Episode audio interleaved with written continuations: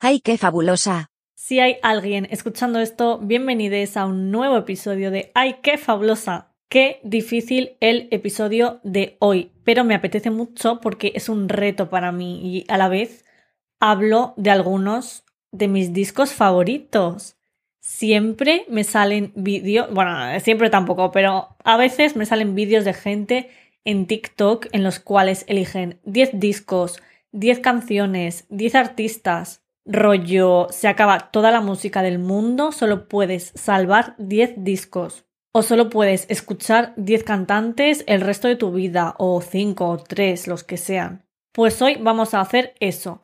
Me tengo que quedar solo con 10 álbumes en el supuesto caso de que alguien me ponga una maldición que consista en que solo puedo escuchar los mismos 10 discos para siempre, solo a mí, el resto del mundo puede escuchar lo que le dé la gana. O sea, la música no se acaba, es a mí, solo a mí. Yo, yo, yo.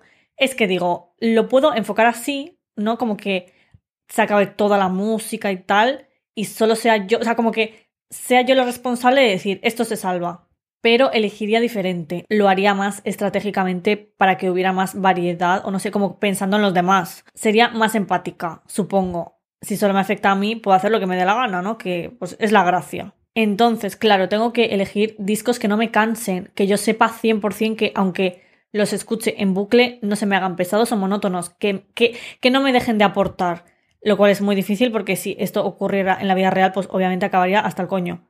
Pero hay que evitarlo lo máximo posible. Hay muchos discos que me encantan, pero sé que no podría estar infinitamente escuchándolos o que si no los volviera a escuchar nunca en mi vida me daría un poco igual. Es como que si me los pongo, los escucho de principio a fin, todas las canciones, ok.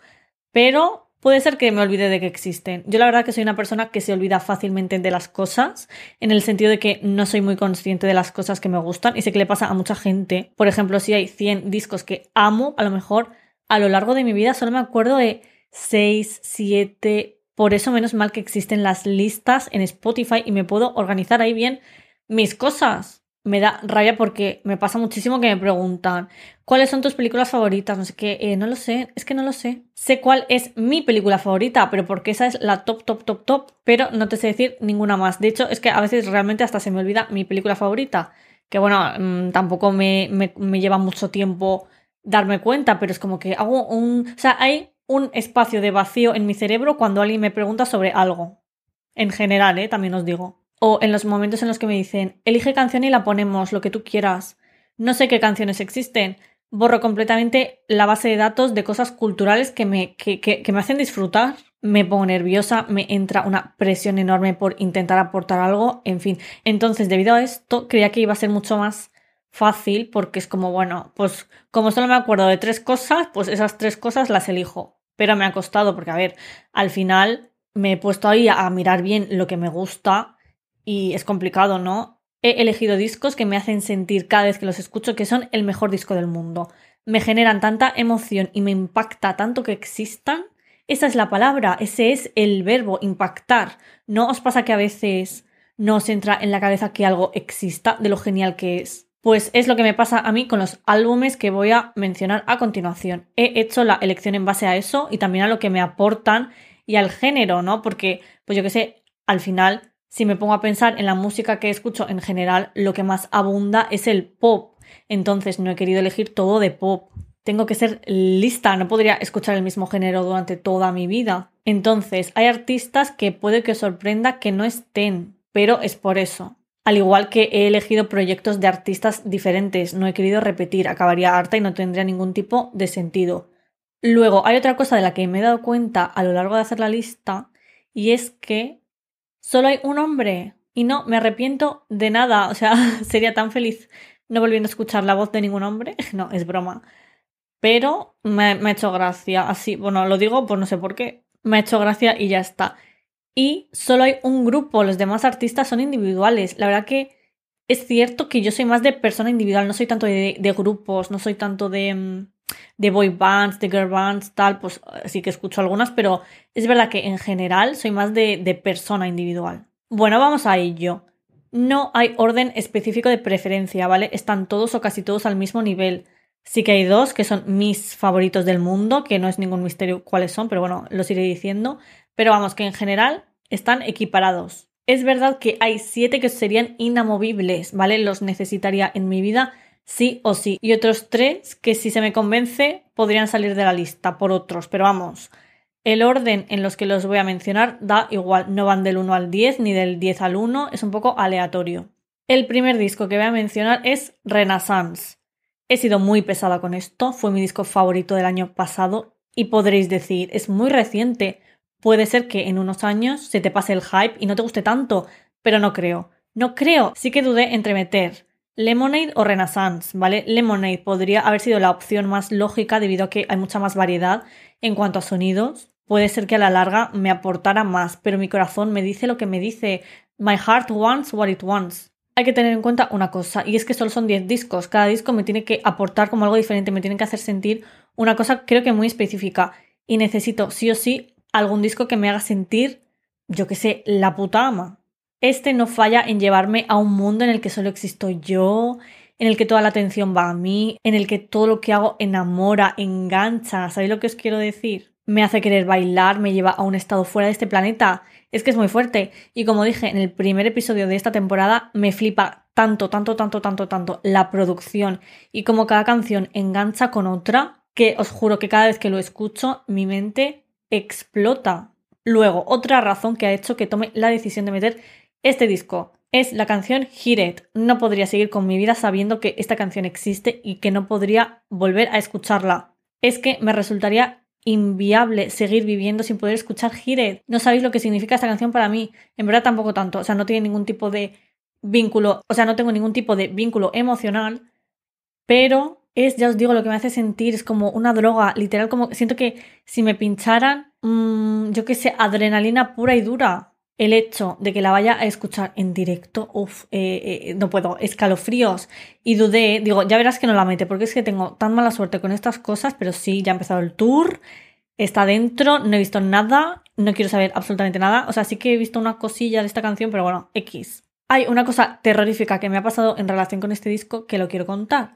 Realmente a mí no me ha pasado, pero me lo he tomado personal. A ver, hay una youtuber que se llama AJ, ¿vale? Que hace reacciones a discos, a música en general, pero sobre todo a discos completos. Es la persona más graciosa del mundo, hace los mejores comentarios, pone las mejores caras. Es la mejor, sinceramente, o sea, yo la quiero. Hay tres vídeos concretos que me he visto más de una, tres, cinco, diez veces. Cada vez que no sé qué ponerme, cada vez que no sé con qué entretenerme, digo, ella es la persona que necesito. Estos son los vídeos que necesito. Os recomiendo estos vídeos porque esos son los más famosos, pero es que hay algunas joyas increíbles. Los tres más famosos son eh, la reacción a Reputation de Taylor, a Norman fucking Rockwell de Lana y a Thank You Next de Ariana. Si os gustan de verdad estos discos, ved esos vídeos. No podéis seguir con vuestra vida sin verlo. Y aunque no soláis consumir ese tipo de contenido, os juro que son, o sea, es que son lo más. Su nombre se escribe A-J-A-Y por si la queréis buscar. ¿Qué ocurre? Que durante todo el 2022 no subió nada. Y la gente estaba en plan, ¿dónde está? ¿Dónde está? Porque además el año pasado salieron discos guays y todo el mundo quería ver si le gustaban o no. O sea, ella ya es una eminencia, como, yo que sé, Midnight, Harry's House, Renaissance.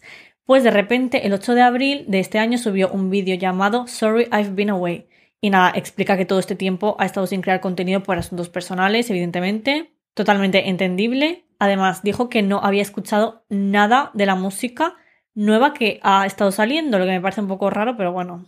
Ella dijo que quería hacerlo en directo y tal. Claro, yo vi eso y dije, no puede ser. O sea, llevaba manifestando este comeback tanto tiempo. Twitter se volvió loco, la gente celebrándolo. Y yo pensé, Dios mío, cuando escuche Renaissance se va a venir va a ser el mejor vídeo de internet, el mejor. ¿Por qué? Porque tonta de mí asume que le iba a encantar. Digo, es que este disco le va a flipar. No entraba en mi cabeza que no le gustase, os lo juro. Pues nada, el 6 de mayo entro a YouTube y sorpresa, reacciona a Renaissance. La felicidad que sentí, en ese momento estaba fuera de casa y digo, bueno, eh, ya cuando estoy tranquila sin hacer nada, lo, lo veo porque necesito como procesar muy bien lo que va a suceder en ese vídeo. Esa misma noche que leo en Twitter, a AJ no le ha gustado Renaissance. Y yo, ¿qué? O sea, no solo es que no le haya gustado, es que no le ha gustado ninguna canción, ninguna. Y yo, ¿qué? Os lo juro que me tomé tan personal. No porque espero que a todo el mundo le guste ni mucho menos lo que me gusta a mí o este disco en concreto, sino me sorprendió que a ella concretamente no le gustara. Bueno, no me he visto el vídeo ni me lo pienso ver. Ya tengo que gestionar muchas cosas en mi vida como para tener que gestionar que a una de mis personas favoritas del mundo, del entretenimiento, no le guste uno de mis discos favoritos. No, gracias. Hay veces que hay que seguir con nuestra vida obviando cosas que nos harían daño. Así que esto me haría muchísimo daño. Me da un miedo, os lo tengo que decir, me da un miedo que no le guste Midnight o Motomami. No sé si reaccionará. Bueno, creo que Motomami sí que lo ha escuchado ya, porque sí que he visto algún comentario y tal. Y al parecer sí que le ha gustado, pero joder, me hubiera gustado verlo en directo. O sea, su reacción en directo. Pero Midnight, de verdad que estoy cagada. Porque claro, creo que todos nos esperamos una cosa diferente de Midnight de lo que ha sido. Que ahora todo el mundo amamos, ¿no? O sea, todo el mundo ha entrado en la narrativa de Midnight y tal. Pero sí que es cierto que creo que la gente en general nos esperaba este disco y yo creo que ella no se lo va a esperar. Espero por favor que le guste porque, uff, paréntesis que no tiene nada que ver con esto. Como os he dicho, cuando me aburro eh, me pongo sus vídeos porque me dan la vida. Y ayer mientras cenaba me puse su reacción a Fearless de Taylor. Me quedé en shock porque, claro, escuchó la versión original de Fearless y no la Taylor's versión porque este vídeo es del 2019 si no me equivoco.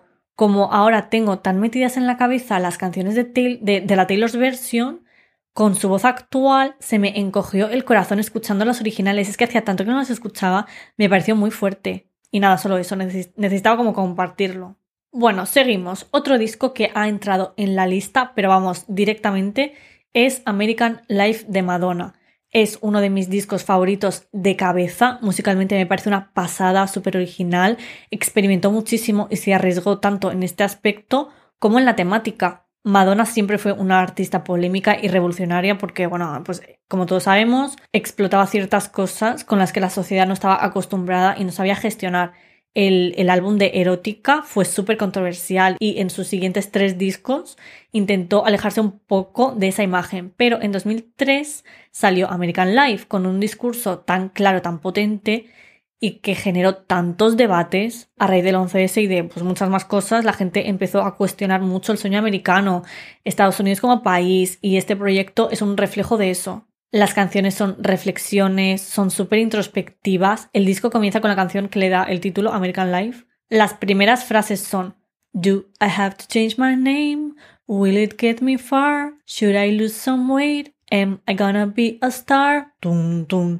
Eh, me encanta. Aquí, para los que no sepan inglés, dicen, debería cambiar mi nombre, me llevará lejos, debería perder peso, voy a ser una estrella. Desde el inicio deja claro que es un disco súper real, con un discurso tan directo, tuvo muchísimas críticas negativas y mucho más cuando salió el videoclip en el que hay una crítica súper directa a Estados Unidos y a la guerra. O sea, el videoclip de esta canción de American Life se censuró porque la gente consideró que era un acto antipatriota y una vergüenza como ciudadana del país, no sé qué, eh, tonterías. Bueno, no es que alguien lo censurara, sino que lo hizo la propia Madonna. O sea, ella dijo, vamos a retirar esto, retirada. Pero sí que ocurrió que muchas radios dejaron de poner su música debido a, esto. El álbum no hizo buenos números en el país, o sea, es que es muy fuerte, pero curiosamente fuera así. Luego, Hollywood, el segundo single icónico, trata de la superficie, no sé decir esta palabra, como que quiero decir superficialidad, superficialidad, superjalifástico, bueno,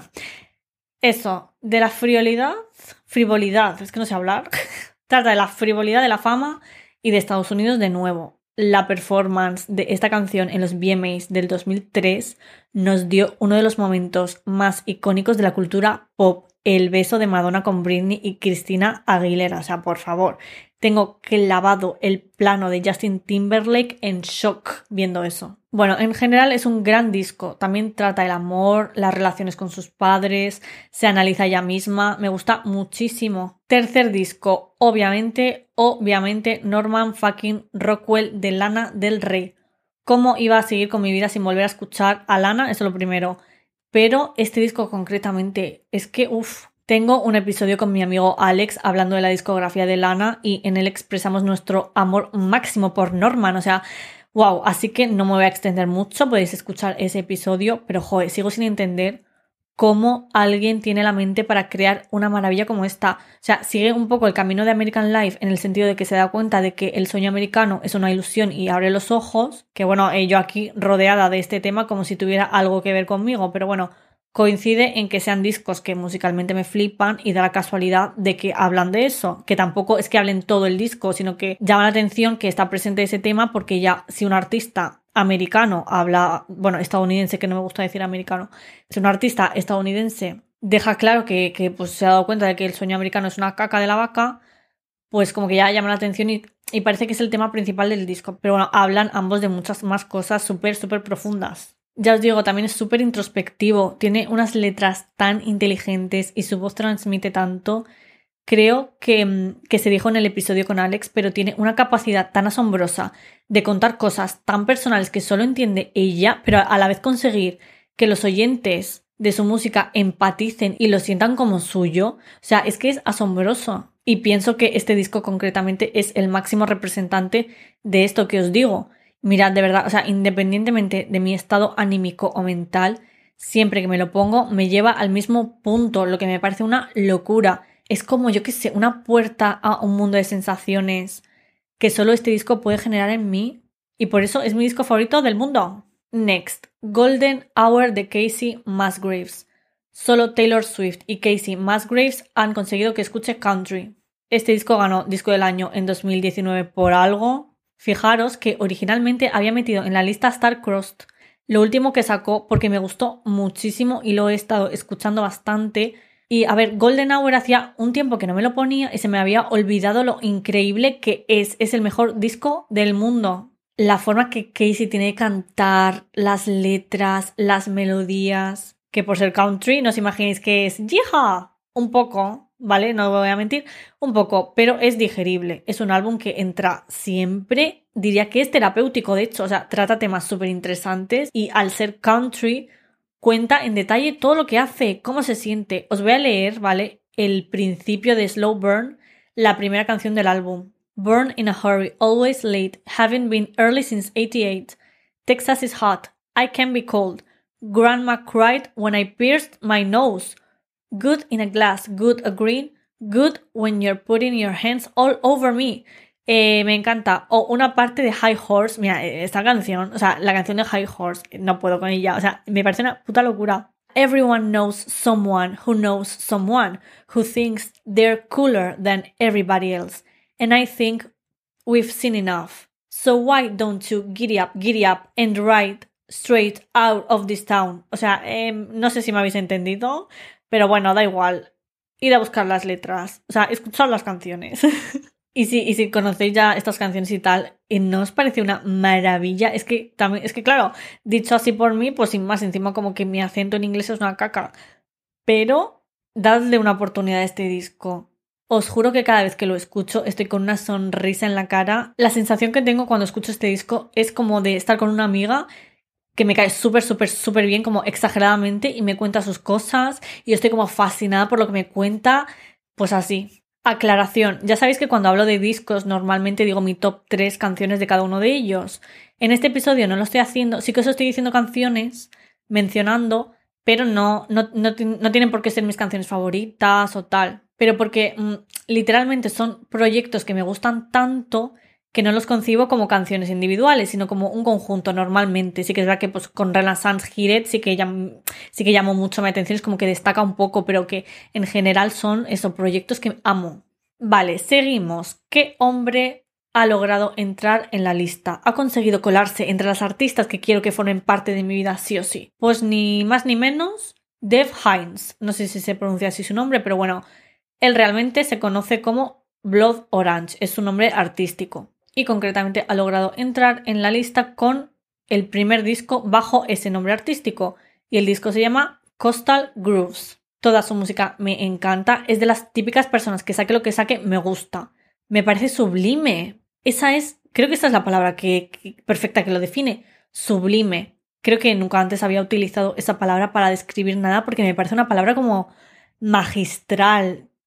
Yo que sé, no a todo se le puede llamar sublime. Pues a él como músico y concretamente este disco son sublimes.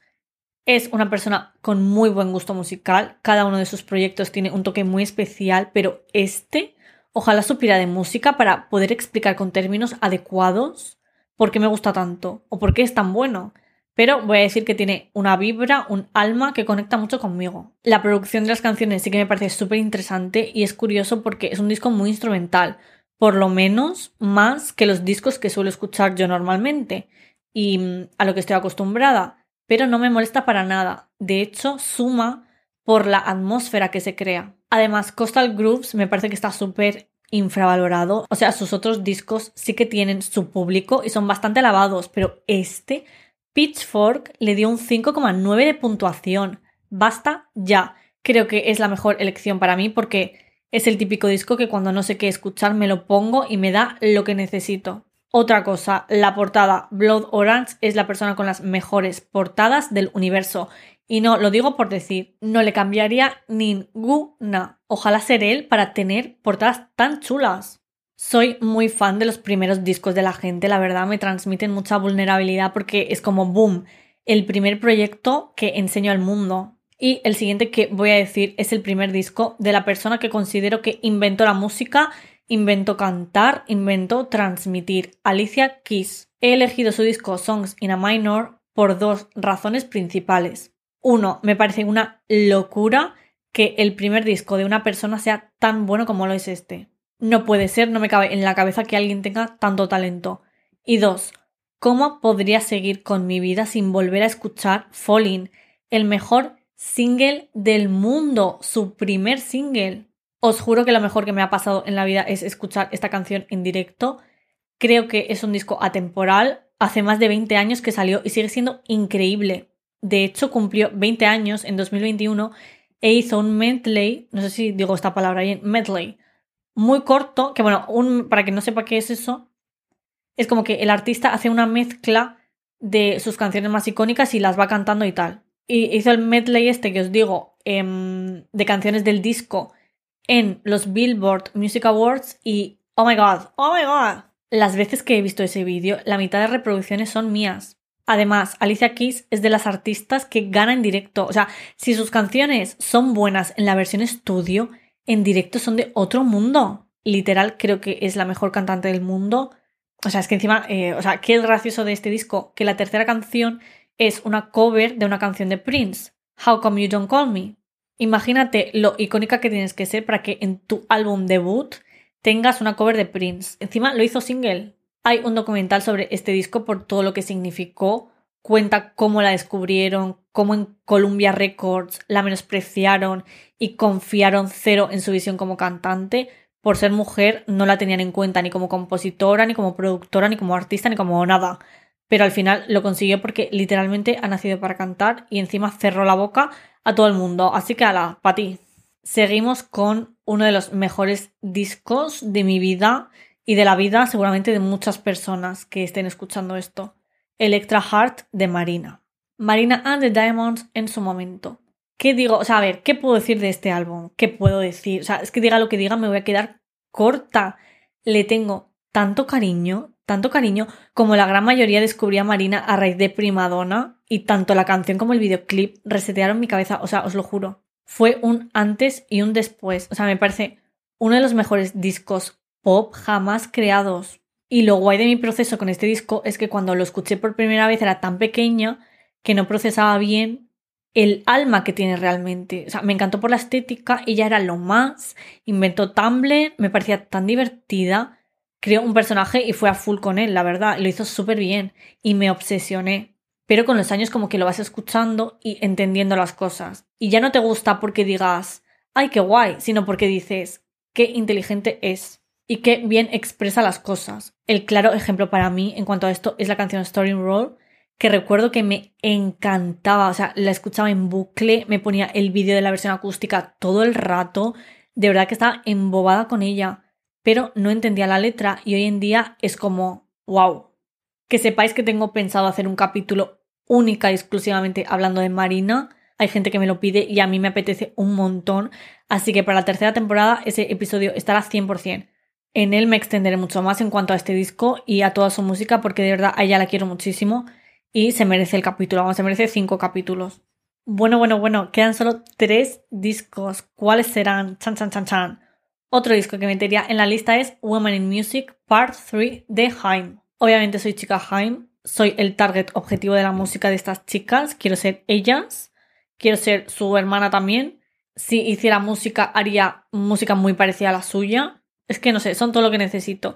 Y este disco, si las conocéis, sabéis que es lo mejor. Vi un tuit hace poco de una persona que puso algo como como viene el verano, aquí os dejo cuatro discos que gritan verano. Y uno de ellos fue este. Es así, o sea, es perfecto para cuando viene el buen tiempo y, quieres ser esa chica. Esta tiene que ser tu banda sonora. ¿Sabéis lo que me pasa con este disco? Que vivo cada canción como si la escuchara siempre por primera vez.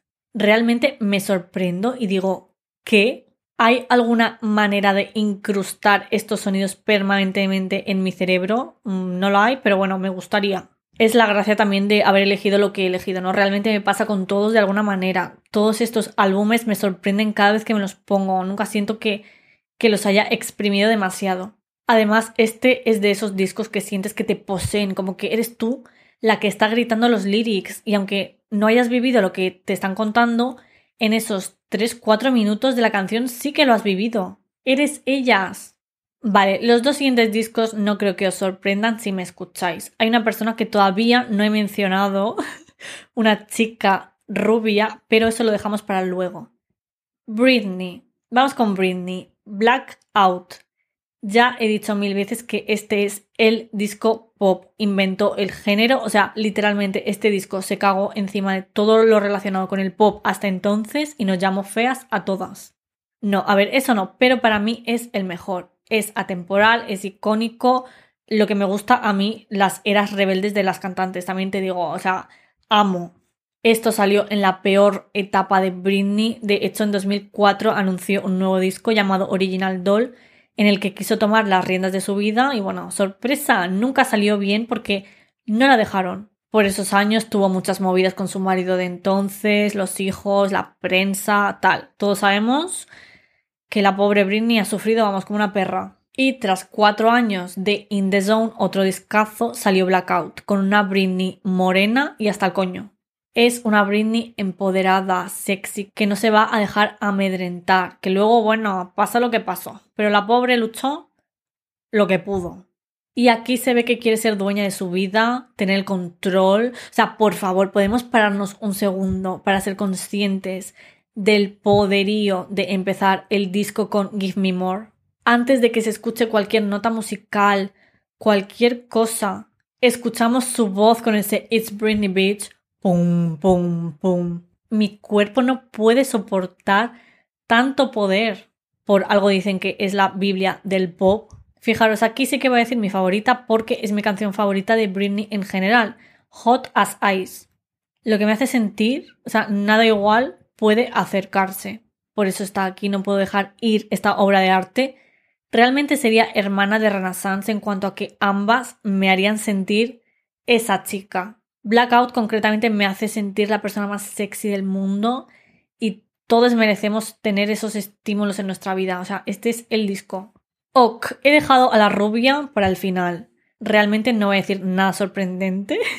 si me escucháis sabéis cuál es mi disco favorito de Taylor Swift. Primero fue Reputation, por un tiempo 1999. Red está ahí rozando. Cuando salió Folklore sentí que nada de lo que había vivido tenía sentido y que Folklore me había inventado como persona. Pero Evermore salió. Me miró a los ojos, me dio un abrazo y me dijo, todo va a ir bien. Y por eso es el disco de mi vida. Siempre digo que está ahí, ahí rozando con Norman fucking Rockwell. Y cuando os hablé de Norman, os dije, es el disco de mi vida. Y ahora que os hablo de Evermore, os digo, es el disco de mi vida. Pero es que no lo sé, no sé elegir. Creo que tiene sentido que ambos discos me hablen tanto, ¿no? O sea, ambos tienen esa aura. Transmiten tanto musicalmente. Y una vez que vas entendiendo el significado de las canciones, va ganando más y más. Es como que no tiene fin. La gracia creo que es que son súper cohesivos y que son proyectos que entiendas o no las letras, te hablan. Y bueno, os juro que Evermore me da tanta paz. O sea, no sé cómo explicarlo, es como que me purifica. Creo que esa es la palabra, purificación. Me, ella, o sea, Evermore me ha bautizado. Quiero hacer un episodio entero hablando de por qué amo tanto Evermore, así que lo reservo para entonces. Os he dado ya dos exclusivas de episodios de la temporada 3, ¿eh? Madre mía. Y bueno, estos son los 10 discos con los que me quedaría si no pudiera escuchar nada más aparte de esto. que os preguntaréis, ¿dónde está Selena? ¿Dónde está la persona que más quieres en el mundo? O eso dices decir. A ver, esta lista se ha creado estratégicamente para que haya variedad y no me he fijado tanto en el artista como tal, sino en los álbumes, en los proyectos, ¿vale? O sea, si hubiera sido solo puedes escuchar a 10 artistas, hubiera sido una lista diferente, porque ahí hubiera entrado toda la discografía de la persona en cuestión. Evidentemente, si me encontrara en esta situación, echaría mucho de menos a Selena, a Gaga, a Rosalía, bueno, a todas las divas del mundo mundial Luego a Frank Ocean, a Tinashe, a Grimes, bueno, es que Grimes casi la meto también, a Brock Hampton, a Odi, a RBD, o sea, nuestro amor, ¿cómo podría yo seguir viviendo sin escuchar nuestro amor? No puede ser. A mucha gente, pero la gracia de este reto también es sufrir, ¿no? Pues bueno, menos mal que estas maldiciones no existen, otras puede que sí, pero esta no. ¿Coincidís en algún disco conmigo? ¿Con qué discos os quedaríais si os encontráis en esta situación? Os dejo una caja en Spotify para que me contéis. También aprovecho para recordaros que si no le habéis dado 5 estrellas al podcast, me haría muchísima ilusión y que compartáis los episodios, pues yo qué sé, todo lo que tenga que ver con darle apoyo al proyecto, básicamente. Mi corazón se llena de amor. Ah, y por cierto, voy a crear una lista en Spotify con los discos que he nombrado. Voy a meter las primeras canciones de cada disco, que lo colgaré en el Instagram del podcast, que es arroba hay que fabulosa podcast. Os quiero mucho, muchas gracias por estar aquí y nos escuchamos en el siguiente.